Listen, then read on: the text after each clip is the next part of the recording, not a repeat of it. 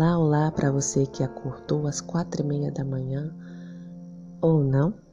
Hoje faremos a leitura desta semana, é, o início, que fala sobre testemunhas cativantes, o poder do testemunho pessoal. Particularmente, eu tenho gostado muito de ler sobre esse tema, né, porque mostra para gente a, o quão é importante termos um relacionamento com Deus de vivermos a experiência do que é nos relacionarmos com Deus. Então vamos lá. Há um poder em comum no testemunho pessoal. Quando nosso coração é enternecido pelo amor de Cristo e somos transformados por Sua graça, temos algo significativo a dizer sobre Ele. Uma coisa é compartilhar o que Jesus fez por outra pessoa. Outra coisa bastante diferente é compartilhar o que ele fez por nós.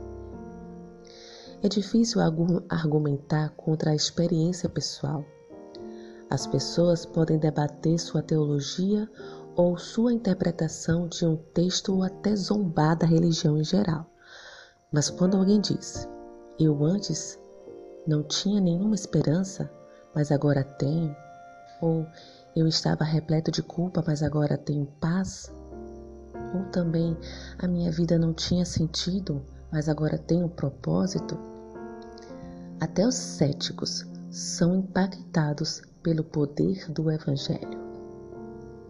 Embora algumas pessoas passem por conversões repentinas e dramáticas, como a do apóstolo Paulo na estrada de Damasco, a conversão ocorre com mais frequência quando uma pessoa tem um crescente reconhecimento da preciosidade de Jesus, uma profunda compreensão de Sua maravilhosa graça e um supremo senso de gratidão pela salvação que Ele oferece gratuitamente.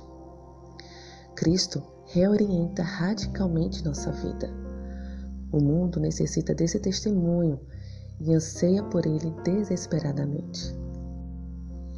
Busque verdadeiramente se relacionar com Deus. Tenha uma vida de propósito. Em Mateus 6,33 nós lemos: Buscai primeiro o reino de Deus e a sua justiça, e todas estas coisas vos serão acrescentadas.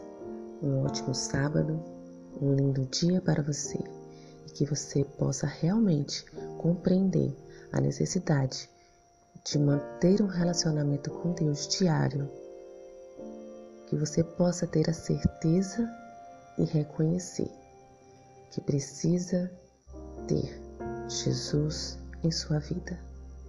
Um feliz sábado.